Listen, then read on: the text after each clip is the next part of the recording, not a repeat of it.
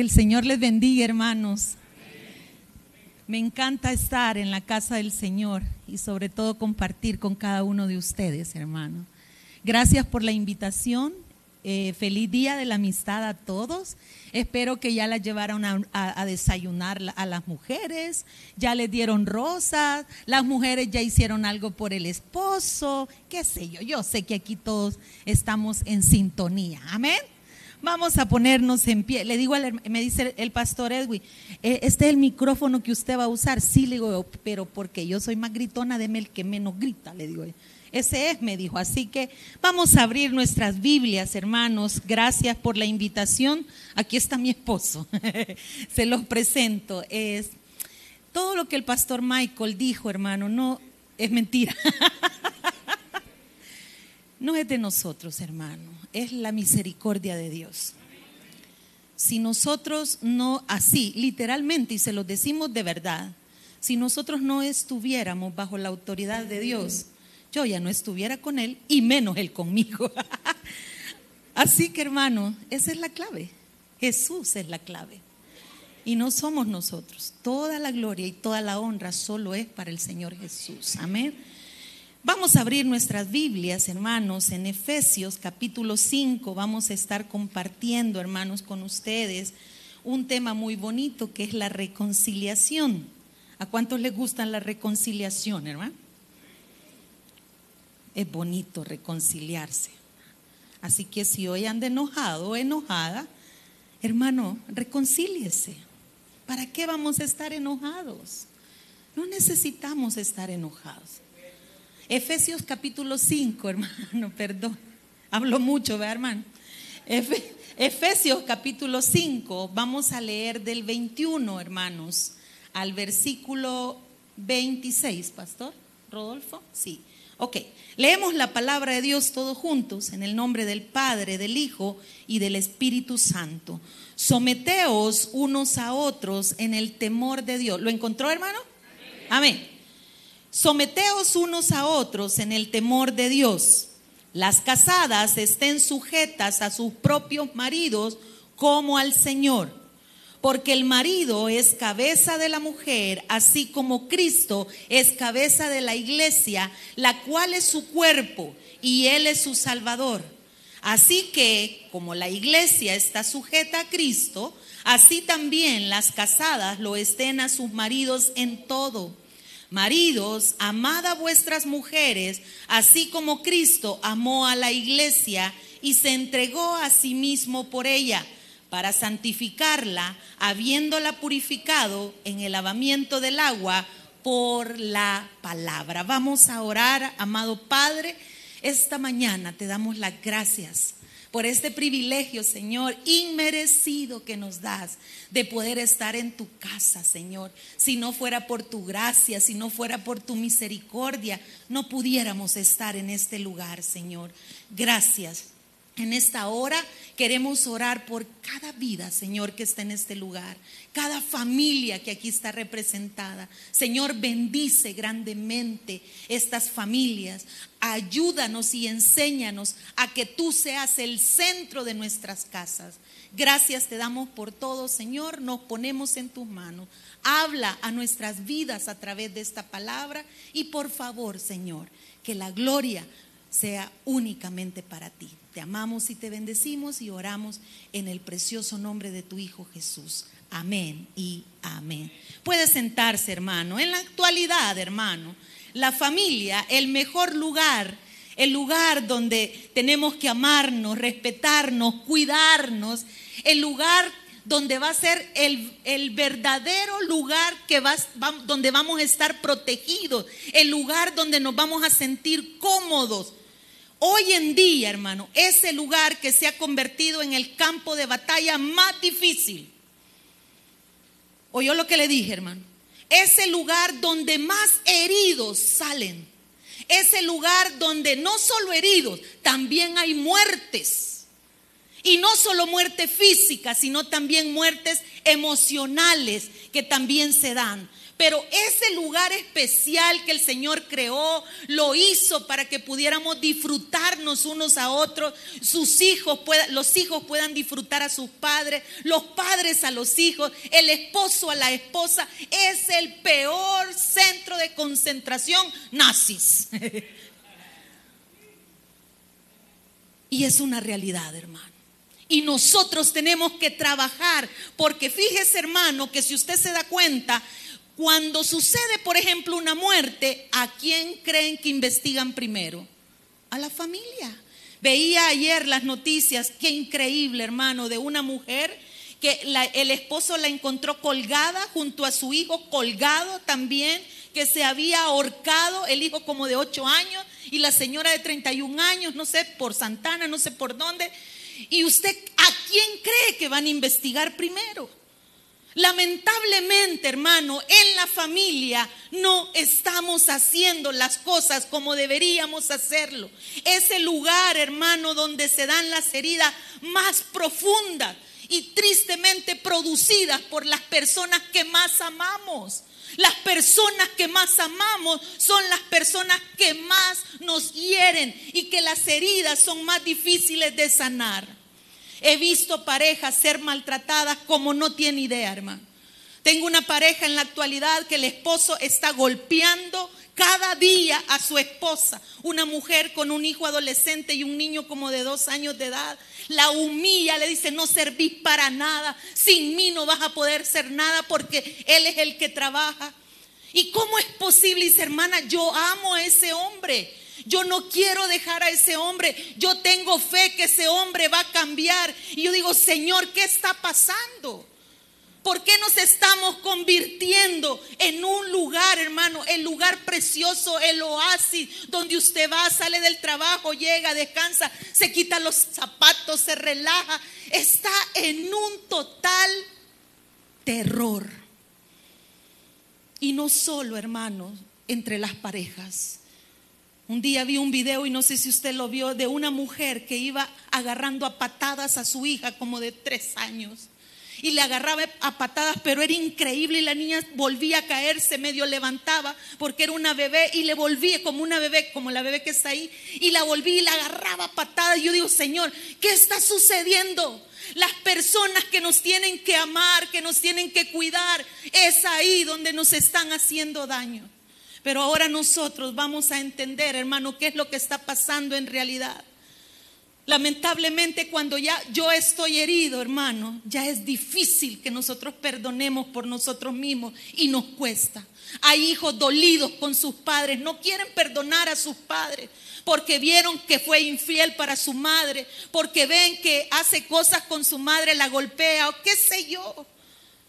Estamos haciendo daño, nos estamos destruyendo nosotros mismos y estamos permitiendo que el diablo entre a nuestros hogares y nos desestabilice porque él sabe que la familia es clave para salir adelante. La familia es clave para que nuestros hijos sean bendecidos, sean cuidados, sean amados. Si nuestra familia, si la pareja está mal, nuestros hijos van a estar mal. Hermana, yo fumo, pero a mí mi hijo no me ve. Hermano, no es así. Tenemos que trabajar en la vida de nuestra familia para poder salir adelante, hermano. Y poder ver que solo Cristo puede ayudarnos. Solo es a través de Dios que vamos a aprender a perdonar, vamos a aprender a cuidar eh, las heridas, a, a irlas sanando poco a poco. Porque solos no podemos, somos rencorosos. Claro, nos han dañado muchas veces. Muchas mujeres han sido engañadas tantas veces y no lo vuelvo a hacer y no lo vuelvo a hacer. Mira, vení borracho otra vez, hijo, ¿qué te ha pasado? Te prometo que ya no lo vuelvo a hacer. Y 15 días felices en casa y qué bonito. Y de repente, hermano, alegre el hermano, cantando alabanza al Señor. Y no puede ser, hermano. Pero tenemos que hacernos una pregunta. Y la pregunta es, ¿quién está dirigiendo mi vida y mi familia? quién es la persona que está dirigiendo mi vida y mi familia verdaderamente, porque ahí comienza todo. Dice el versículo 21, someteos unos a otros en el temor de Dios. Yo busqué en el diccionario y someterse dice que es aceptar la autoridad y la voluntad de otra persona sin oponernos. Eso es someternos. Y el texto dice, someteos unos a otros, o sea, sometámonos nosotros, pero ¿cómo, hermano? Sometámonos ambos, aceptemos la autoridad y la voluntad de Dios para mi vida. Metámonos en las indicaciones que Dios tiene para las familias. Eso es lo que está diciendo Dios. Amén. Entonces, la familia está mal. ¿Sí o no, hermano? La familia está mal, tenemos que reconocerlo, estamos mal. Pero ¿por qué estamos mal, hermano? Porque no nos queremos someter. ¿Y a quién nos vamos a someter, hermano? A la voluntad de Dios. Y la familia está mal porque no estamos bajo autoridad. El hombre quiere que la mujer esté bajo su autoridad, pero él no está bajo la autoridad de Dios y así no funciona. Tenemos nosotros que aprender y esto no es solo para nosotros las mujeres, los hombres también tienen que entender que si quieren que su esposa se someta a ustedes, ustedes también necesitan estar bajo la autoridad de Dios porque necesitamos someternos. Pero ¿qué hacemos nosotros? Pleito. Y entre más gritamos, hermano, más ganamos. Entre más palabras duras le decimos a la otra persona, ah, yo me siento bien porque yo he ganado el pleito. Las ofensas son mayores porque yo, yo, no, no, no, no es así. Estamos mal porque no estamos bajo la autoridad de Dios. Cuando yo estoy bajo la voluntad de Dios, hermano, podemos hacer lo que el versículo 22 dice. Léalo, por favor. Las casadas. Ay, hermana, pero yo no estoy casada. Si yo así me rejunte, ahí van todos. Las casadas estén sujetas a quién, hermano? Hermano, yo cuando leía esto a mí era bien difícil. lo, lo confieso. Es difícil someterse, hermano, ¿sí o no? Es difícil. Pero la Biblia a nosotros nos enseña que tenemos que someternos. El problema es que muchos esposos no están sometidos a Dios, entonces nosotros nos rebelamos, ¿vea? Qué bonito. Y nosotros hacemos eso, dice la palabra de Dios, porque el marido en el versículo 23 es cabeza de la mujer, así como Cristo es cabeza de la iglesia. Hermano, así como Cristo es cabeza de la iglesia y Él prepara a las personas, nos prepara a cada uno de nosotros para ser su discípulo. Discípulo es el que aprende del maestro. Entonces, si nosotros aprendemos así como Cristo hace, Él viene y nos disipula. El problema es que nosotros no nos estamos dejando guiar por Dios. Venimos a la iglesia, servimos en la iglesia, predicamos en la iglesia, pero no estamos bajo la voluntad de Dios. Hacemos lo que a nosotros nos da la gana. Y no es así. ¿A quién vamos a seguir? A Cristo. Y vamos a hacer la voluntad de Dios. Él viene, nos prepara a cada uno para que seamos sus discípulos, para que aprendamos de Él. Y entonces, hermano, cuando venimos y aprendemos de Cristo, el hombre se vuelve el líder de la casa. ¿Por qué? Porque modela a Cristo. ¿Y cómo yo como mujer me voy a revelar contra mi marido si ese hombre está haciendo la voluntad de Dios? ¿Cómo? Dígame. No puedo. Porque Él está haciendo la voluntad de Dios, está viviendo bajo la voluntad de Dios y Él es un seguidor de Cristo. Entonces yo vengo y aprendo de eso. Por eso dice, porque el marido es cabeza de la mujer, así como Cristo es cabeza de la iglesia. Y seguimos con el versículo 24 y luego nos volvemos a unir con mi esposo. Amén. Gracias. El versículo 25, hermanos, si nosotros continuamos con la enseñanza, dice la palabra de Dios en, Efesios 5, 25, dice, maridos. ¿Cuántos maridos hay? Amén. Sabe, hermanos, que Dios eh, nos delega a nosotros quizás una responsabilidad muy grande. Bueno, el propósito en esta mañana preciosa es la reconciliación. El ministerio de Cristo es la reconciliación del hombre con Dios. ¿Qué reconciliación? Los seres humanos somos lo más valioso que Dios tiene. La creación preciosa de Dios, lo que más Dios ama. Pero pasó algo entre Dios y el hombre, que fue la serpiente, el pecado que produjo la separación de Dios y el hombre. Y cuando hay una separación es difícil volver a juntar, lo que estaba unido, es difícil. Pero Jesucristo, hermano, él tenía el ministerio de poder reconciliar al hombre con Dios. Y Él lo hizo. Y nosotros también tenemos el ministerio de reconciliación porque somos hijos de Dios ahora. Y esto es difícil, no es fácil. Y Dios nos delega algo, hermano. Y vea cómo Dios nos compara. Si usted ve aquí en la palabra de Dios, dice el Señor en el versículo 25, maridos, amad a vuestras mujeres. Amar a la esposa es lo que Dios nos pide.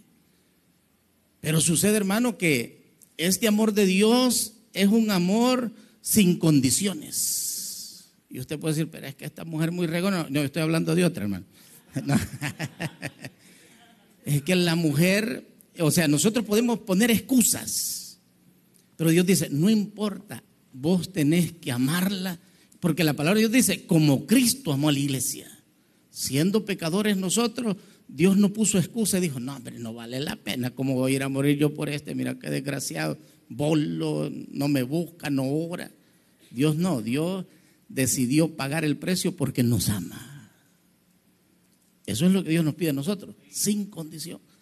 Dice la palabra de Dios, de tal manera, o sea, eso es algo que no entendemos. y Dios nos selecciona a nosotros porque dice maridos. Ve ahí cómo dice la palabra de Dios. O sea, no es fácil, hermano.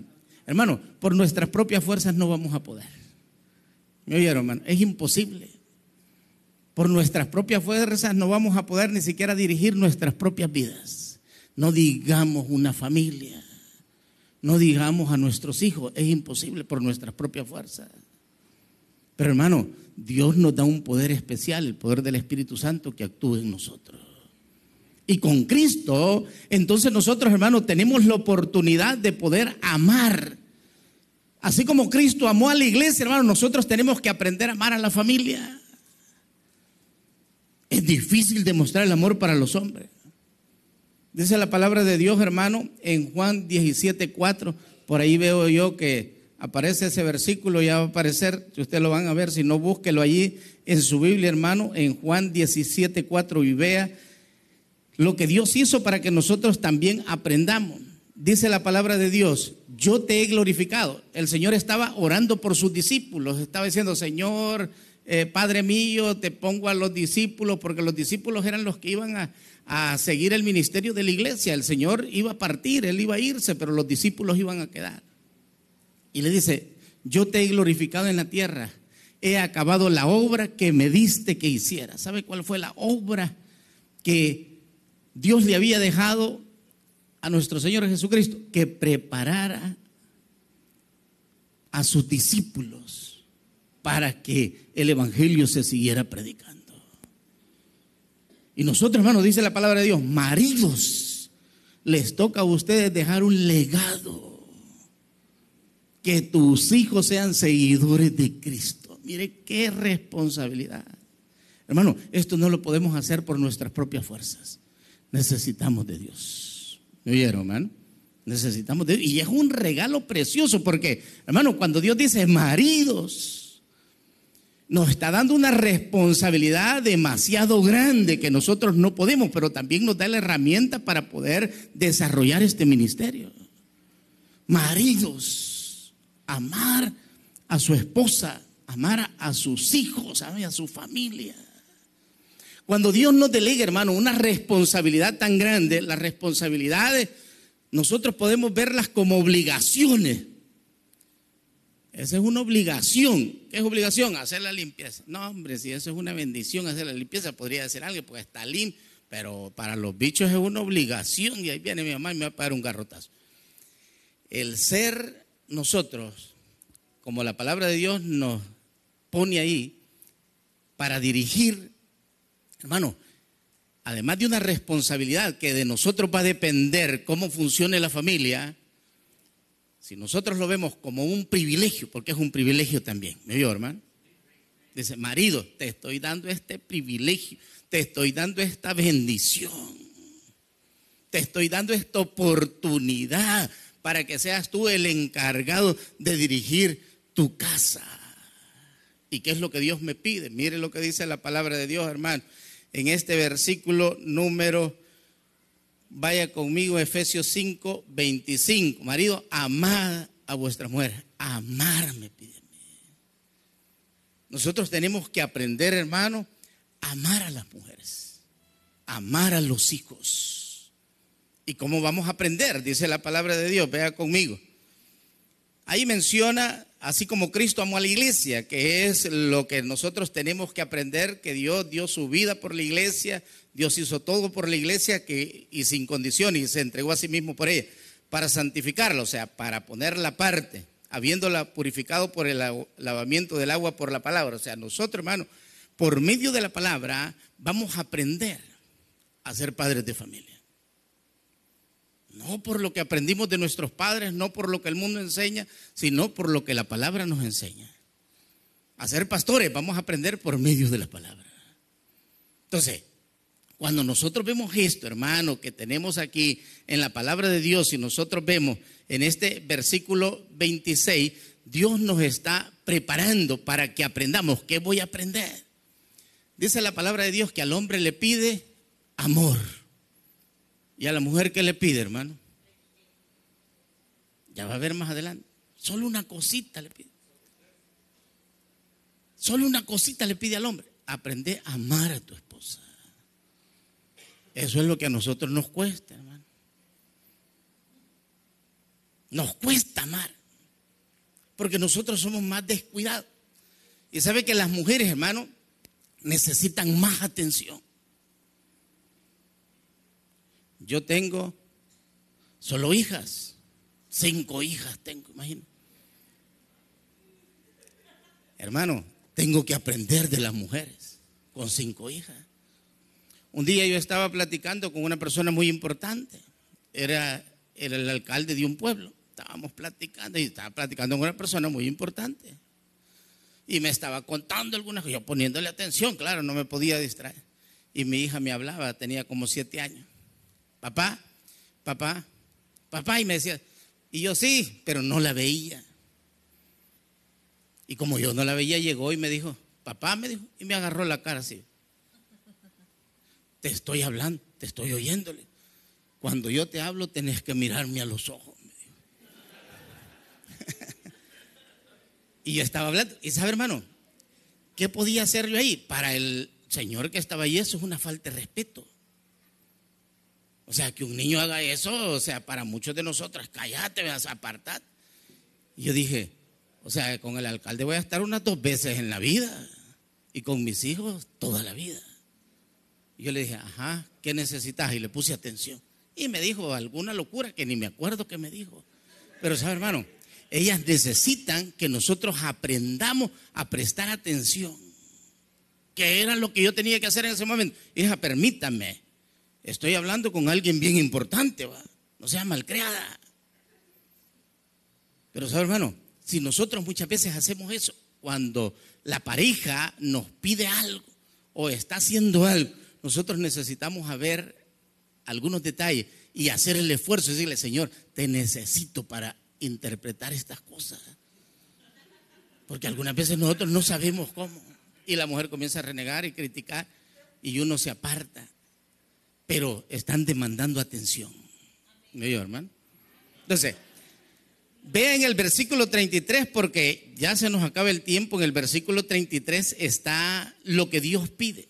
En el versículo 32, durante este misterio, eh, la palabra de Dios habla de que el hombre se, y la mujer se van a unir, van a hacer una sola carne, pero en el 33 dice, por lo demás, mire, aquí está la clave de todo, hermano, para que nosotros podamos reconciliarnos, para que nosotros podamos aprender de Dios, necesitamos identificar qué es lo que Dios nos pide a nosotros. Dice la palabra, y eso nos falta, vea, Dice, por lo demás, cada uno de vosotros ame también a su mujer como a sí mismo. O sea, amar a la esposa como a nosotros mismos. Pero, ¿qué dice a la esposa? La mujer, ¿qué dice, hermano? Respete a su marido. No lo critique, no lo regañe. Claro, hermano, es difícil esto. Solo con la ayuda de Dios se puede. Le voy a poner un par de ejemplos de hombres y de mujeres que estuvieron a punto o que destruyeron su matrimonio porque no demostraron el amor. Y también de un par de mujeres en la palabra de Dios que destruyeron sus matrimonios porque no respetaron a sus esposos. Dice la palabra de Dios, hermanos, si usted va conmigo, en Génesis capítulo número 12. Génesis capítulo 12 es cuando Dios llama a Abraham, le dice, Abraham, vení para acá, yo quiero bendecirte, vos vas a ser de bendición, vas a hacer cosas grandes, cosas, vas a transformar el mundo, porque yo voy a estar contigo, vamos a enseñar cosas a través de ti maravillosas, la familia van a recibir bendición y, y Dios le hace una promesa. Pero Abraham, hermano, venía de una, así como venimos nosotros, hermano.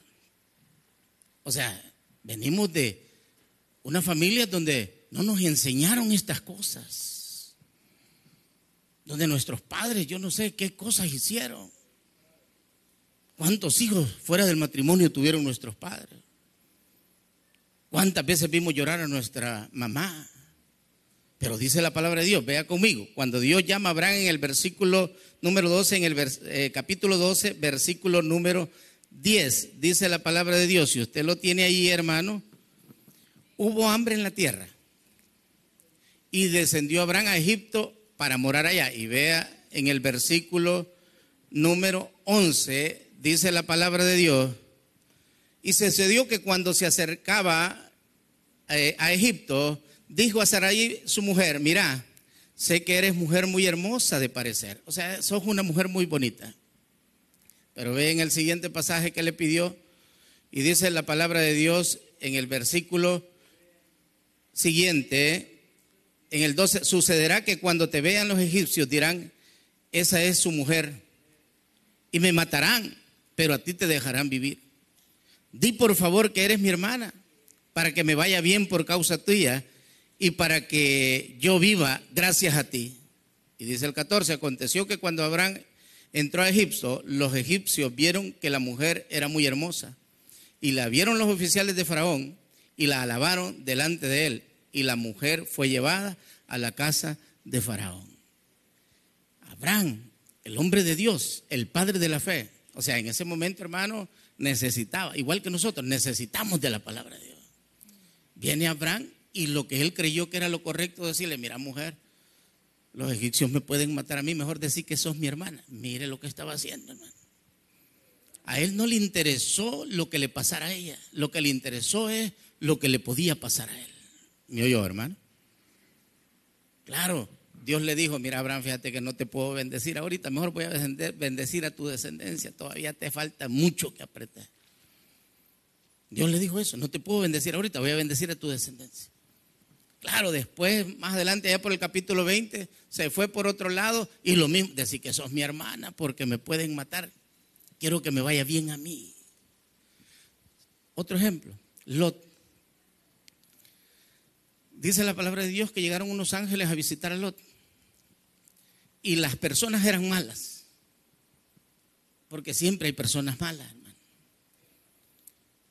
Y dice la palabra de Dios que le dijeron, saca a esos hombres que queremos abusarlos, queremos conocerlos. ¿Y sabe qué hizo Lot, hermano? Aquí están mis hijas, le. Mire que papá ese más campeón, hermano. Si querés abusar de ellas, ¿eh? Ese era el papá, Lot. ¿Sabe qué pasó con las hijas de Lot, hermano? Los hijos de las hijas de Lot fueron lo peor que pudo haber existido en la historia. A Lot y a Abraham le faltaba mucho. Nosotros, hermano, después de tantos años, Dios ya nos ha preparado para que seamos buenos padres. ¿Me oyó, hermano? Hoy nosotros tenemos que amar al esposo, que amar a los hijos. Es lo que Dios nos pide.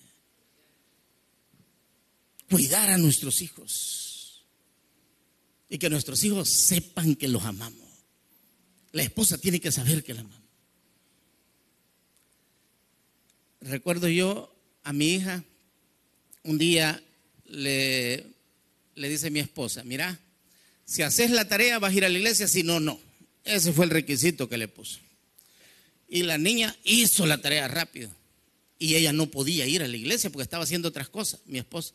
Y me habló y me dice, mira, le prometí a la niña que iba a ir a la iglesia. Y no puedo bajar yo. Vení traerla. Y era tarde, hermano, y con el tráfico y todo eso. Pero como le había prometido, yo fui a traerla. Y cuando íbamos de regreso, le digo, mira, ¿cuánto vale vos? Le digo yo. Qué gran tráfico que tenemos que atravesar por tu culpa, molestándole ya. Y me dice, no es mi culpa, me, me prometieron y eso no es mi culpa. Y yo le digo, me dan ganas de bajarte aquí en este gran tráfico. ¿Y sabe qué me dijo, hermano? Le dio risa. Vos no podés hacer eso. Nunca harías vos eso. ¿Sabe por qué? Porque sabe que la amo. No dudó. no, papá, por favor, no me hagas eso. No, hermano. Risa le dio cuando yo le dije, te voy a bajar aquí, te voy a dejar en esta gran trabazón. Estaba chiquita, hermano. Me dijo, papá, vos no sos capaz de hacer eso, hombre. Vos nunca harías eso, me dijo. Y yo me sentí bien, porque sabe que yo nunca haría eso, hermano. Porque yo la amo. Y cuando nosotros vemos esto, hermano, Dios quiere que nuestra familia sea lo más valioso que tenemos después de Dios.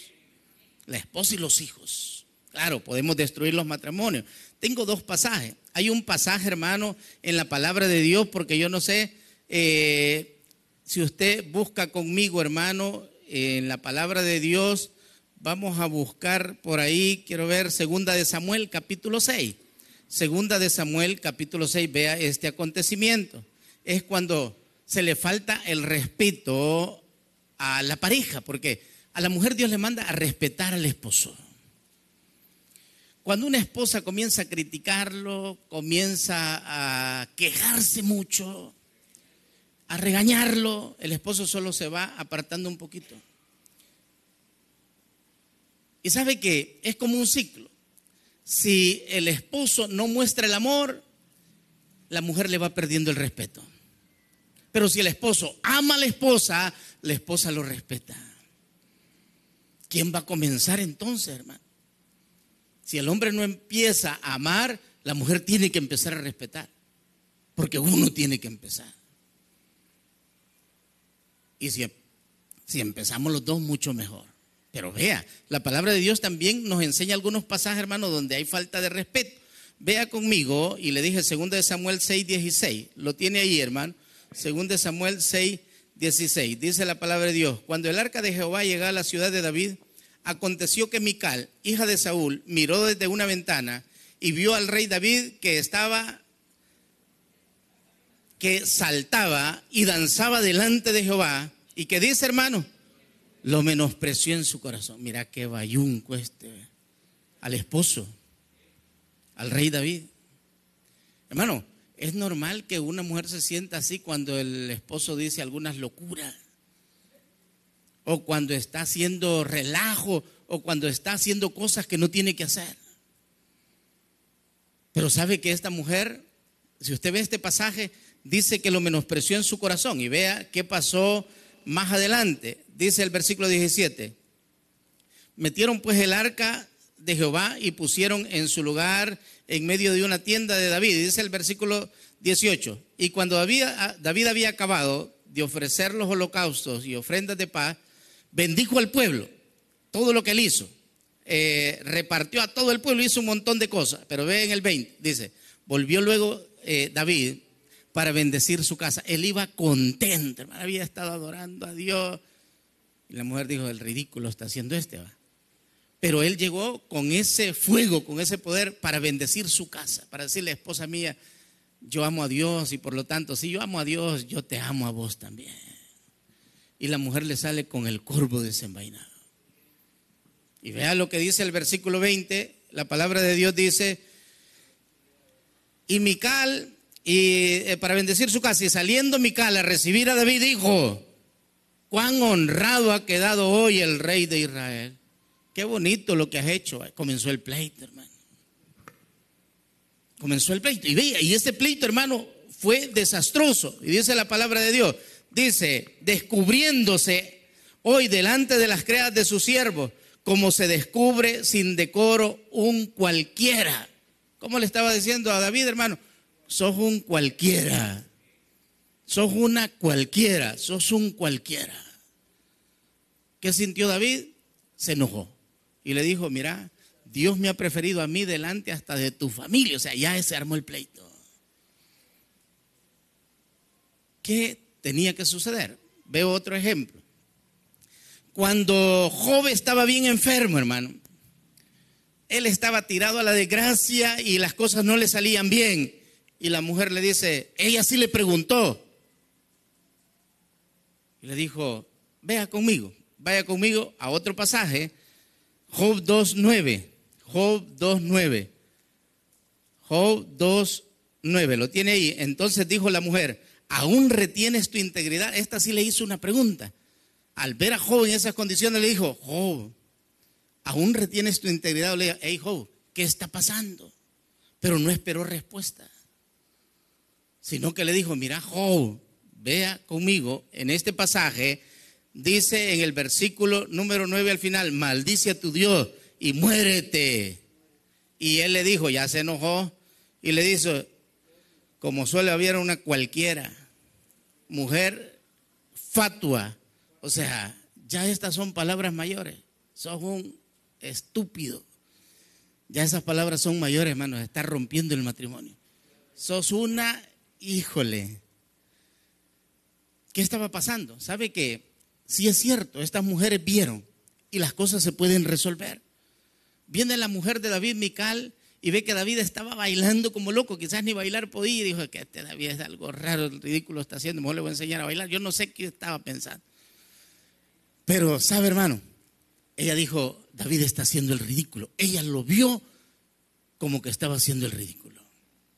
Entonces le hubiera dicho, David, ¿qué tenía que hacer? ¿Qué es lo que está pasando, David? ¿Crees que es bueno? él tenía que enseñarle decirle, mira, lo que estoy haciendo es para glorificar a Dios. Y aún me haré más vil si es posible, porque es para la gloria de Dios.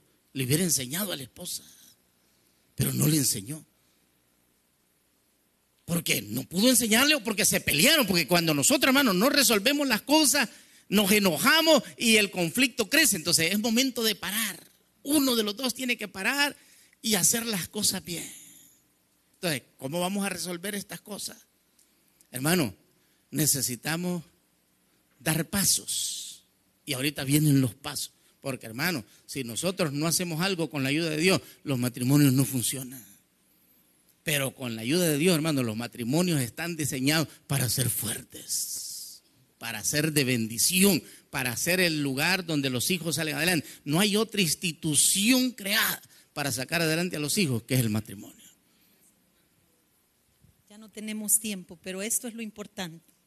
Olviden si quieren todo lo que hemos hablado, pero ¿qué es lo que tenemos que hacer? Eso es lo más importante. Número uno, dejar que Dios sane nuestras heridas. Amén.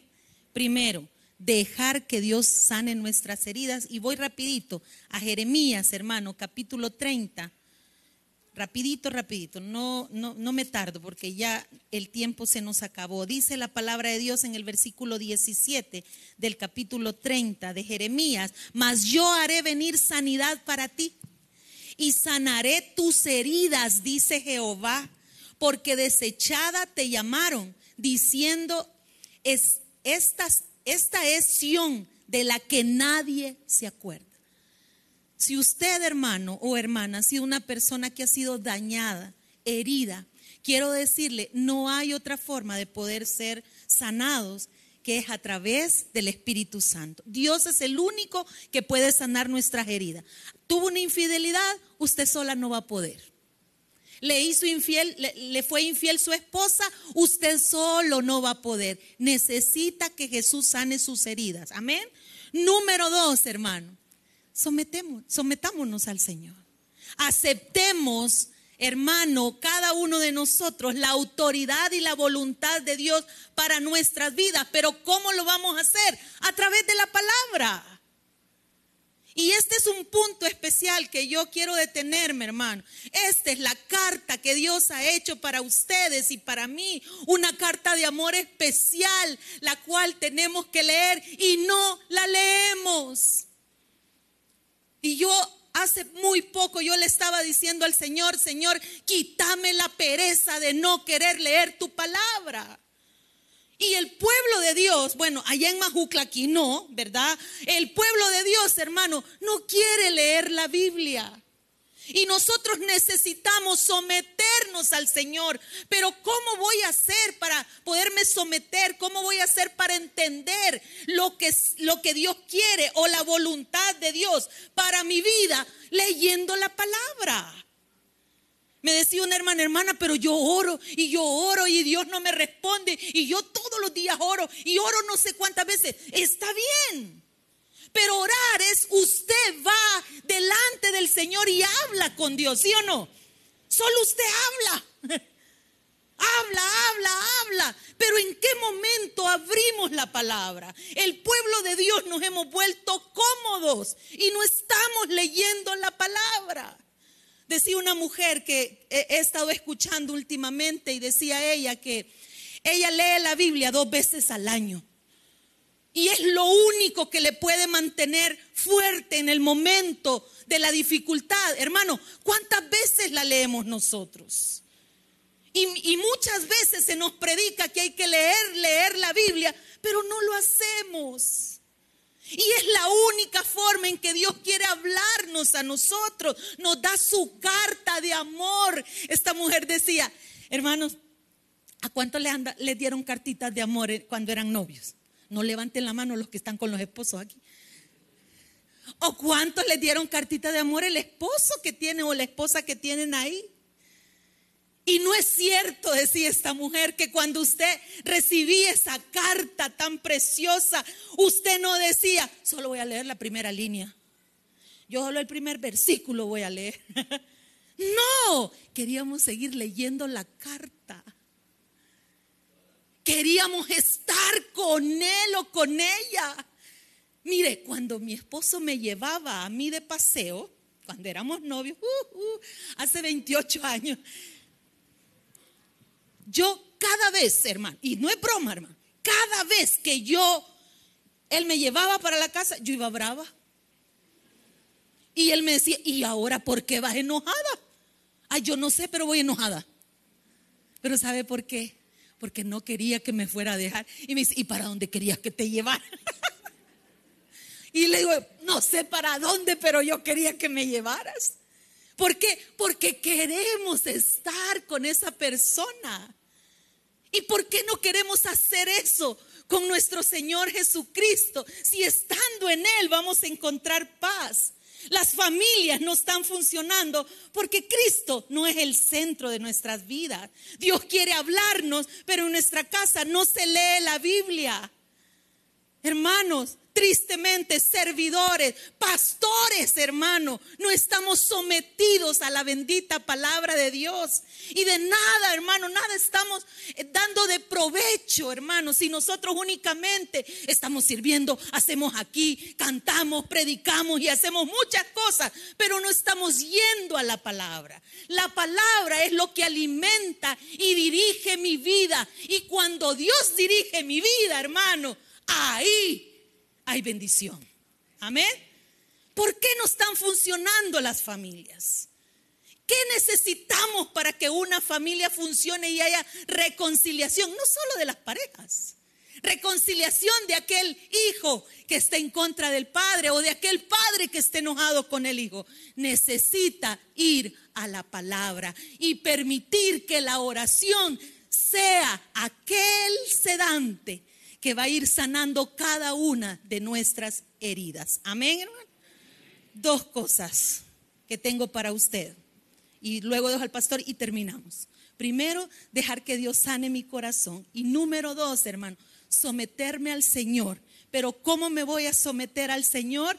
Escuchando su palabra y metiéndome en la palabra. Hermano, devorémonos la palabra. Decía esa mujer y yo digo, Señor, yo quiero de eso. Hermano, yo quiero de eso. Yo quiero de eso. Hemos intentado muchas veces en casa, vamos a leer la Biblia juntos y a los días ya no lo hacemos. Volvámoslo a hacer y volvámoslo a hacer porque necesitamos devorar, comer, tragar la palabra de Dios. Amén. Porque no podemos ser seguidores de Cristo sin conocer de Cristo ni su voluntad. Así que hermanos, gracias. Muchas gracias por su atención. Amén. Bien, hermanos. ¿Qué vamos a hacer? Amén. ¿Qué vamos a hacer? Porque uno, dos. Amén. Eh, ¿Qué es lo que vamos a hacer, hermanos, para poder reconciliarnos? Porque hemos aprendido, pero si somos solo oidores, dice la palabra de Dios, no hemos hecho mucho. Estamos fundamentados sobre la arena. Necesitamos, Santiago dice, hacedores de la palabra. ¿Cómo vamos a pedir perdón? ¿Cómo vamos a reconocer en qué hemos fallado? Porque hay cosas que no nos importan a nosotros y creemos que no es necesario. Hace 28 años, ya yo no sé cuántos años, mi esposa siempre ha sido bien linda, bien detallista. Y ella me hacía cartitas, muchas cartitas, y a cada rato me dejaba una nota. Ella no veía lo que yo hacía con esas cartas, yo las leía, supongo. Pero para mí no eran, o sea, eran cartitas y yo, cartitas. Cuando estábamos casados, hermana, ella me seguía haciendo cartitas. Y yo no sé qué hacía con las cartitas, pero hubo un día que se enojó. Porque yo no valoraba lo que ella estaba haciendo. Esas cositas que ella escribía, me dijo, salen de mi corazón. Y yo las menospreciaba, o sea, yo un papelito que lo hacía, me le echaba la bolsa, lo dejaba tirado, yo no sé. Y comenzó a reclamarme, a decirme que no la amaba. Esa era la muestra que no la amaba. Pero ¿sabe por qué, hermano? Porque para nosotros esos papelitos muchas veces no son importantes, pero para ella sí.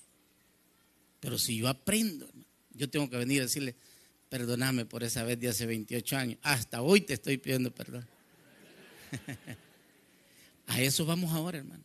Hemos hecho cosas donde hemos dañado y no hemos pedido perdón. Los padres.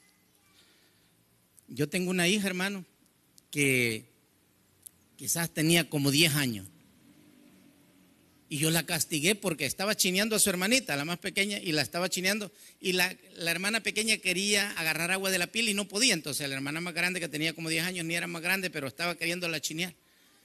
Y la niña lloró. yo no sé por qué lloró, pero yo me enojó y le dije, deja de molestar a tu hermana y la castigué. Hermano, y ella comenzó a explicarme, decirme, es que yo no le estaba haciendo nada, yo quería ayudarle, pero yo ya le había pegado, hermano al montón de años, un día, hermano. ¿Te acordás, papá, que vos resentida, casi llora, hermano, ya vieja? Que me pegaste por gusto, me dijo. Yo le dije, perdóname, hija. Necesitamos pedir perdón. Hermano, ¿sabe que cuando yo, cuando mi mamá murió, yo tenía 11 años? Para mí fue muy difícil eso. Y yo, cuando mi mamá murió, yo recordaba que días anteriores la había visto llorar a ella. Ella lloraba en las noches y yo le preguntaba a mamá, ¿por qué lloras? Y ella me decía, ¿cuántos años tenés? Yo tenía 10 años. Solo me decía, estás muy pequeño, algún día lo vas a entender. Nunca me explicó, pero yo la veía llorar. Cuando mi mamá murió, hermano, yo culpé a mi papá y me quedó como un resentimiento. Porque mi papá, hermano, tenía, bueno, nosotros somos nueve hijos, imagínense qué bendición. Pero mi papá tiene otros nueve hijos en otra casa. Éramos 18. Y tenía otros hijos por otro lado. Entonces, yo llegué a sentir como un resentimiento con mi papá. Pero sabe, hermano, nosotros como hijos también tenemos que pedir perdón. Cuando yo conocí la historia de mi papá, hermano, mi papá sufrió mucho. La mamá de él murió cuando él era un niño. Vio cuando mataron a su mamá. La mamá era una muchacha de una casa. Y ahí salió embarazada de él. Y vivió una vida muy difícil. Cuando uno comprende esas cosas, hermano, aprende a perdonar, porque Dios no nos ha llamado a juzgar a nadie, menos a nuestros padres, menos al esposo, menos a la esposa, menos a los hijos. ¿Cómo es posible que los hijos, hermano, con los padres estén enojados? Tenemos que liberarnos. Y esta, la reconciliación es eso, liberarnos.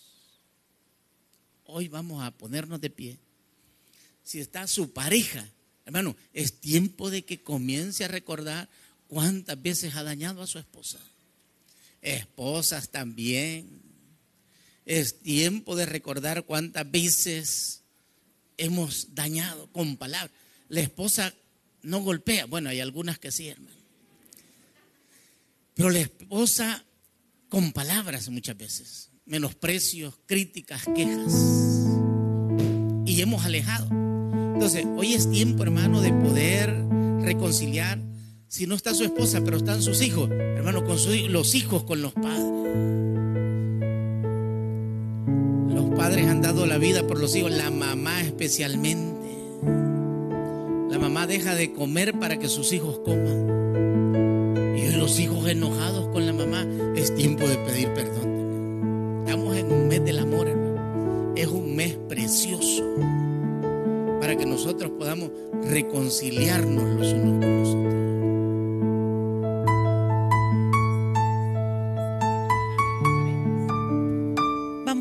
Hermanos. Queremos orar por la vida de cada uno de nosotros. Yo no conozco su vida, hermano. Yo no sé qué es lo que usted pueda estar pasando. Tampoco conozco cómo fue su infancia. Pero quiero decirle que en Cristo somos nueva criatura. Y no podemos estar jugando ya, hermanos. Nosotros necesitamos aprendernos a amar.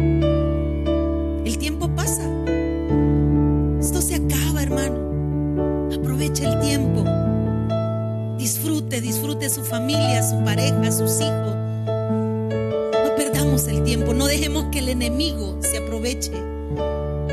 Padre bueno, quiero darte las gracias por cada familia que está en este lugar. Señor, bendice sus vidas. Tú conoces sus necesidades y sus debilidades, Señor. Ayúdanos a crecer cada día más, Señor, y a amarnos y a cuidarnos y a respetarnos y a someternos gracias, Señor, y oro por sus necesidades, por sus peticiones, Señor. Bendícelo grandemente. Gracias te doy, Señor. Pongo en tus manos la vida de aquellos padres que están sufriendo, porque quizás sus hijos están presos, o hijos que están sufriendo porque sus padres están presos. Esta mañana los ponemos en tus manos. Gracias, Señor. Sentarse, hermano, y le voy a pedir si solo se pueden quedar en pie las parejas. Si usted ha venido con su pareja, hermano, póngase de pie, por favor. Mujeres, estos hombres les compraron rosas, fíjese. Les mandaron a comprar rosas. Ahí se las dieron a los servidores y se las van a hacer. Ahí ellos tienen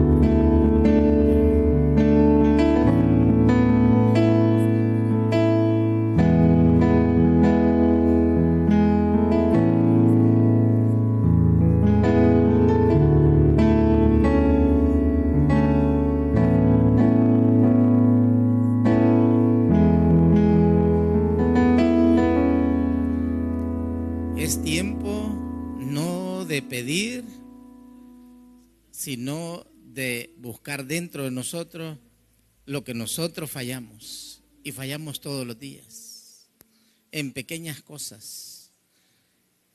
Y quiero terminar con esto. Anoche mi esposa me dice, mire esto que tengo en mi mano, es un, ¿cómo se llama? Crucigrama. Mira, ya lo llené, me dijo.